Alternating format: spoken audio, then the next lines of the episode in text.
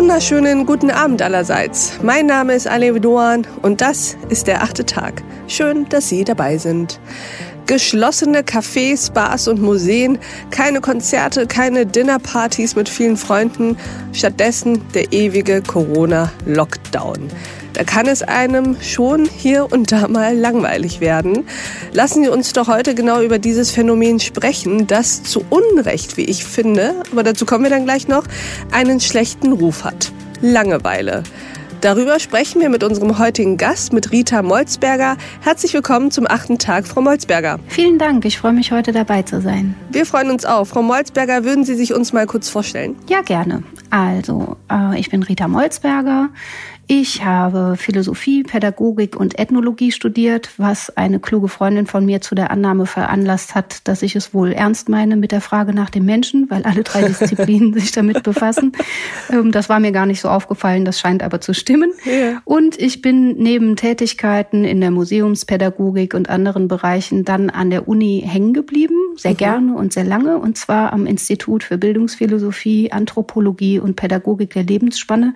Und auch dieser Titel zeigt schon, wie groß die Bandbreite der Fragen ist, die man da so zu beantworten hat.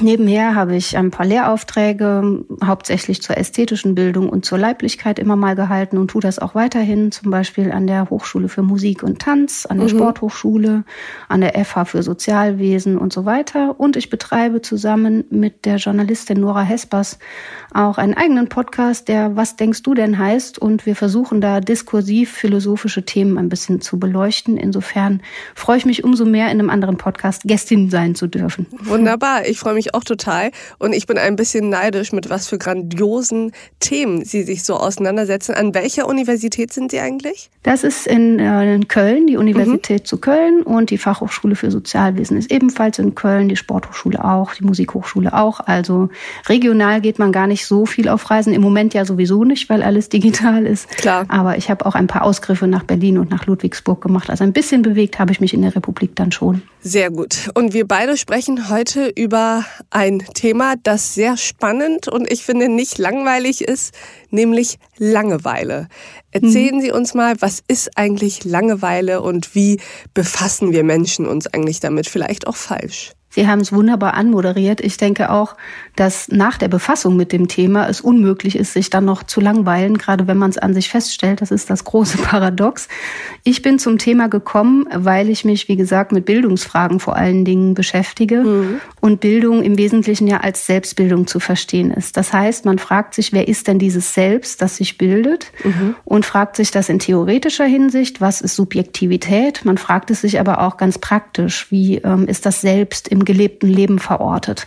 Und da fällt einem sehr schnell auf, ja, das Selbst, die Selbstwerdung ist wesentlich zeitlich bedingt. Das betrifft also eigentlich alle Menschen, die in verschiedenen Verhältnissen stehen, nämlich im Verhältnis zu sich selbst, im Verhältnis zur Welt und im Verhältnis zum anderen. Und all das ist zeitlich geprägt. Und diese Zeitphänomene menschlichen Daseins haben mich interessiert. Und mhm. dann ist mir aufgefallen, das war vor ein paar Jahren, jetzt ist es sehr viel besser beleuchtet, das Thema, aber vor einigen Jahren noch gab es einen großen Diskurs rund um Muße zum Beispiel mhm. und um Lebenszeit, aber nicht so sehr um die Langeweile herum. Das schien so die hässliche kleine Schwester der mhm. Muße zu sein, um die sich keiner kümmern wollte.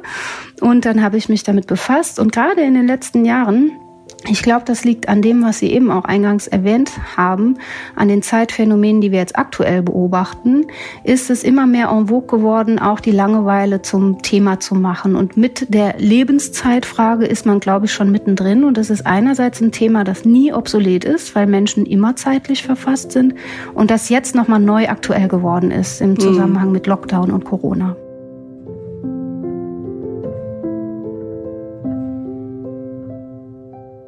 Sie haben es eben schon kurz angesprochen. Langeweile ist die hässliche kleine Schwester von Muße ja. und Müßiggang.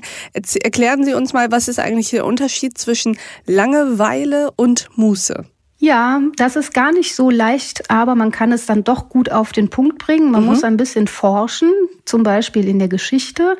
Da fällt einem auf, in der Antike ist eigentlich gar nicht wirklich die Rede von Langeweile, sondern nur von der Muße, dem Ozium, der Scholä auf Griechisch. Die Schule kommt übrigens mhm. daher, sollte ein Institut der Muße sein.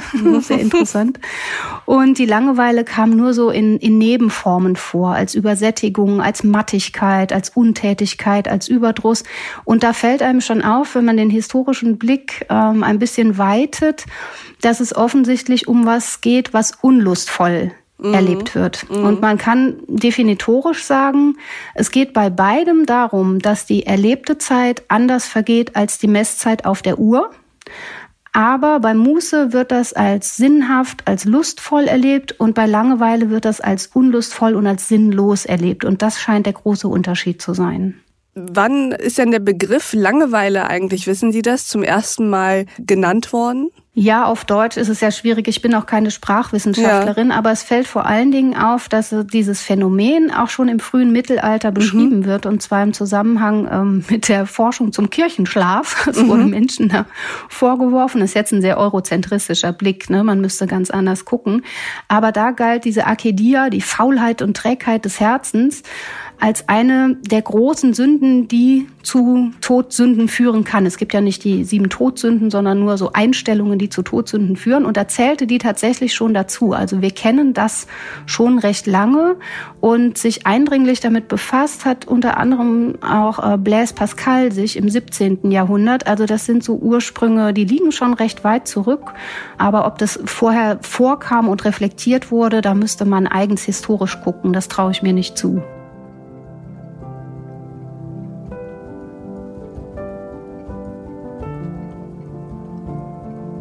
Ich wünschte mir ja, mir wäre öfter mal langweilig. Was stimmt mhm. nicht mit mir, Frau Molzberger?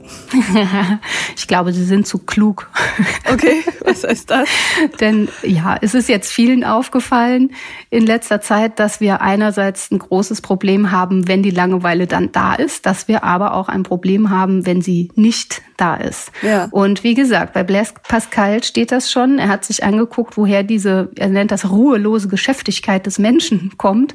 Und er sagt, das liegt alles am großen Unglück des Menschen, dass er es nämlich nicht schafft, allein und ruhig in einem Zimmer bleiben zu können. Menschen können das nicht. Und wir haben in den letzten Jahrzehnten, so glaube ich, Beschleunigungen erlebt. Das ist auch soziologisch untersucht worden, äh, in technischer Hinsicht, in sozialer Hinsicht, in kultureller Hinsicht. Ähm, man könnte flapsig sagen, ja, wir wissen, das Hamsterrad sieht von innen aus wie eine Karriereleiter. Ne? Mhm. Diesen Beschleunigungen haben wir uns gern ergeben und alle Zerstreuungen gerne hingenommen. Aber einerseits ist da immer noch so der Wunsch, es möge doch mal auf die Bremse getreten werden. Das ist jetzt passiert durch den Lockdown.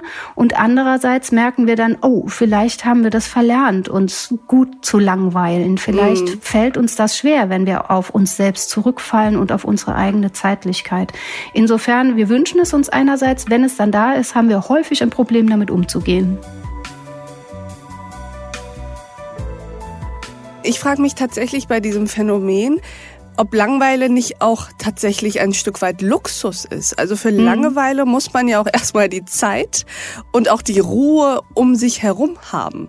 Ja, das ist auch schon lang diskutiert worden. Es gibt große Forschungen zu Langeweile bei Hofe. Mhm. Also spätestens zu so Aufklärung und Neuzeit beschäftigt ja. sich damit. Und es gibt so despektierliche Zeichnungen in deutschen Zeitschriften über die Engländer. Die haben sich die Pistole in den Mund gehalten, nur um sich die Zeit zu passieren. Die Engländer erhenken sich, um sich die Zeit zu passieren. Ja. Auch so als Vorwurf an den Adel. Ja. Ne? Dann weiß man überhaupt nichts mit sich anzufangen. Es ist immer gleichzeitig Privileg und Problem, glaube ich. Und natürlich dieser Gedanke des Annui, ähm, des Ausgelangweiltseins ist etwas, was man insbesondere da findet, wo wir nicht mit dem Notwendigen, wo wir nicht unsere Notwenden müssen, beschäftigt sind. Ne? Da bleibt freie Zeit. Andererseits glaube ich aber auch diese Momente, wo man in den Abgrund des Daseins starrt, denn es gibt ja sehr unterschiedliche Arten von Langweile, vielleicht reden wir da auch noch drüber, die kennt man auch, wenn man sehr geschäftig ist. Da kann man mitten im Geschehen sein. Mir berichtete mal eine Studentin, die stand an der Supermarktkasse und hat gesagt, und dann, dann war auf einmal alles fraglich. Auf einmal blieb die Zeit stehen in meinem Empfinden und die Leere hat mich angegähnt, also so ein ganz existenzieller Moment der Langeweile und der kann einen auch mitten im geschäftigen Tun befallen. Ich kenne drei Arten der Langeweile, die drei von Martin Heidegger. Das ist zum einen von etwas gelangweilt werden, von einem schlechten Film, von einem ja langweiligen Menschen. Dann gibt es äh, sich bei etwas langweilen, also während einer Tätigkeit, die man selbst ausführt. Und dann gibt es noch die ganz anonyme Langweile, sozusagen so eine allgemeine Langweile. Sind das auch die drei Arten, mit denen Sie arbeiten, über die Sie nachdenken? Ja, darüber habe ich auch viel nachgedacht, insbesondere diese dritte Form. Es ist einem langweilig, äh, wo Langeweile als Stimmung auch des Zeitalters charakterisiert wird, wo es maximal unpersönlich ist. Nicht, es ist mir langweilig, sondern einem. Es ist wurscht, egal wem. Und er sagt, es ist so ähnlich wie es regnet. Man kann dieses S auch gar nicht richtig fassen. Wo kommt es her? Das ist eine ganz spannende ähm, Art der Langeweile. Es gibt ganz andere Kategorisierungen, die daran anknüpfen und es nochmal anders versuchen. Zum Beispiel soziologisch hat Martin Döhlemann, vielleicht liegt es am Vornamen auch ein Martin, es versucht und sagt, es gibt situative Langeweile, also sowas wie, ja, warten auf den Zug oder sowas, wo man sich dann schnell ablenkt. Beim Arzt im Wartezimmer sozusagen warten, genau, bis man diese Klassiker, wird. das mhm. kennen wir auch eigentlich alle mal. Dann gibt's die überdrüssige Langeweile bei monotonen Tätigkeiten zum Beispiel. Es gibt eine existenzielle Langeweile, eben auch als Lebensstimmung. Das ist dann auch nah an äh, Heideggers Analyse. Und es gibt eine vierte, die nennt erschöpferische Langeweile. Und das ist ganz interessant, weil wir da schon wieder sagen müssten, es ist entweder das gleiche wie Muße oder, das ist ein Gedanke von Nietzsche, sie geht vielleicht der Muße voran. Nietzsche sagt, es gibt sowas wie eine Windstille der Seele und die muss der lustigen Fahrt vorangehen. Also wir müssen das bei uns aushalten, auch diese Stimmungen um dann wieder neu auf die Dinge blicken zu können. Und vielleicht ja, es ist nah dran an der Muße oder es ist vorbereitend auf Muße. Ich will aber nicht kleinreden, dass diese existenzielle Langeweile auch ja, pathologisch werden kann. Ich wollte gerade fragen, wie nah ist denn die existenzielle Langeweile an psychologischen Problemen wie Depression etc.? Also ich sehe da eine große Nähe. Denn wo das Leben so stillgestellt ist und wir es, wie eingangs gesagt, als sinnlos erleben, wo uns die Zeit eher aufs Dasein drückt, als dass sie uns entlastet, da sehe ich große Nähe zu so Sachen wie Depression, Burnout. Ne? Mhm. Da müsste man sich wirklich psychologisch äh, mit befassen. Das ist dann einfach auch ja eine Form von nicht klarkommen mit der eigenen Lebenszeit, mit der Alltagszeit. Ähm, aber was die Philosophie natürlich besonders beschäftigt, ist über die Alltagszeit, die Handlungsepisoden und die Lebenszeit hinaus ähm, die epochenspezifische Zeit. Also wie ist unsere Zeit befasst. Nicht nur meine individuelle, sondern ja. unsere gemeinsame, epochenspezifische. Und da können wir feststellen, in den letzten Jahren sind die Publikationen zum erschöpften Selbst, zum Burnout, groß angewachsen, zu Publikationen, wer alles keine Zeit hat, wie die Zeit abgeschafft wird, wie sie zu Resonanzverlust führt. Also das mhm. ist etwas, was uns gar nicht nur individuell beschäftigt, sondern was unser Zeitalter auszumachen scheint. Und dann hilft es eben auch nicht, individuell in Therapie zu gehen und zu sagen, ich habe da ein Problem, sondern dann dürfen wir auch sagen, unsere Zeit hat ein Problem.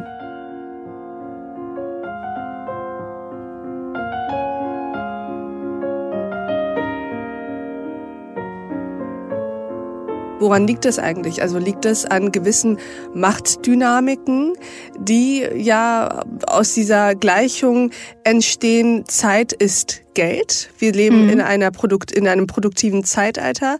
Wir wollen eigentlich, dass ähm, alle die ganze Zeit so viel arbeiten, wie sie nur können.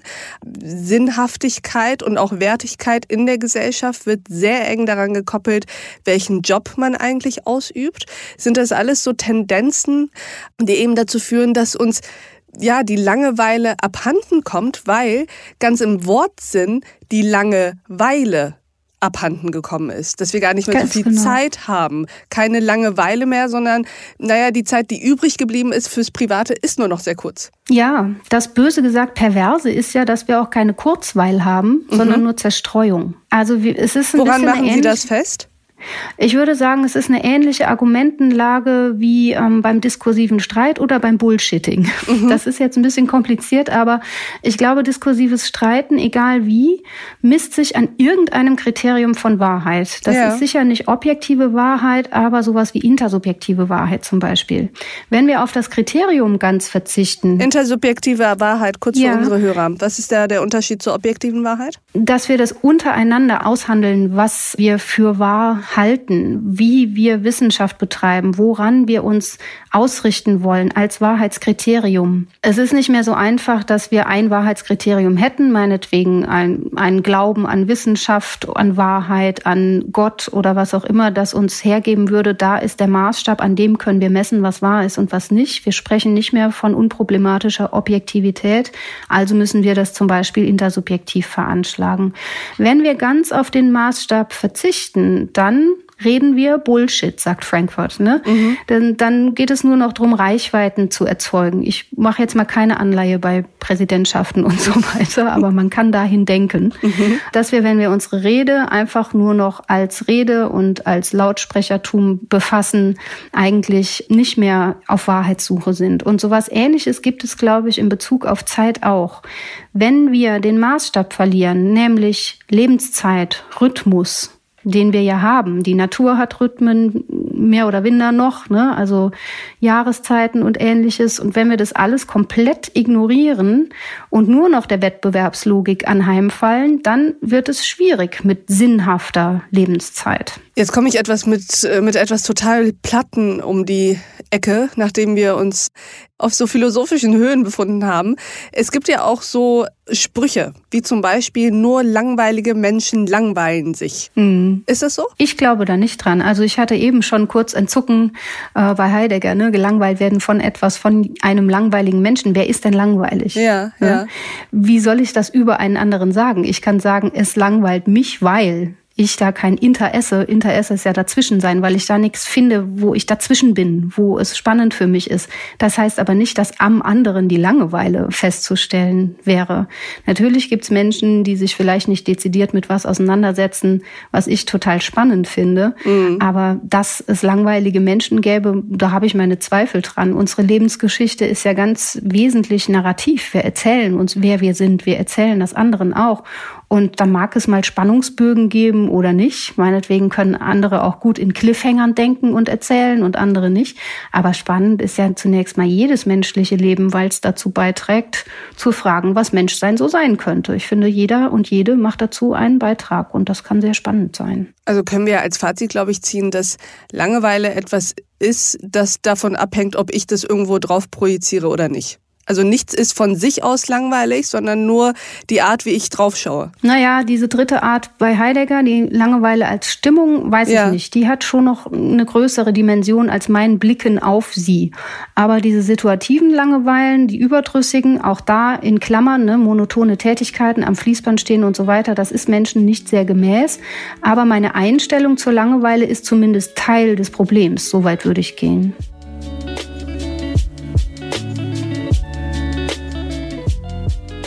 Was haben Sie denn zum Abschluss vielleicht als Rat oder Tipp an Menschen, die naja, sich im Moment langweilen oder auch glauben, dass sie sich im Moment aufgrund der sehr reduzierten Aktivitätsmöglichkeiten langweilen? Hm.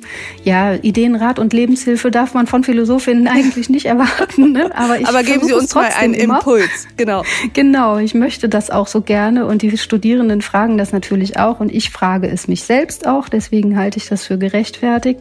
Ich glaube, wenn wir zum einen mal den Blick auf diese Phänomene wenden, dann erhalten wir Auskunft nicht nur über Zeit, sondern auch über uns selbst, was sehr, sehr spannend sein kann, aber auch sehr beunruhigend also ja, da muss man sich stark machen.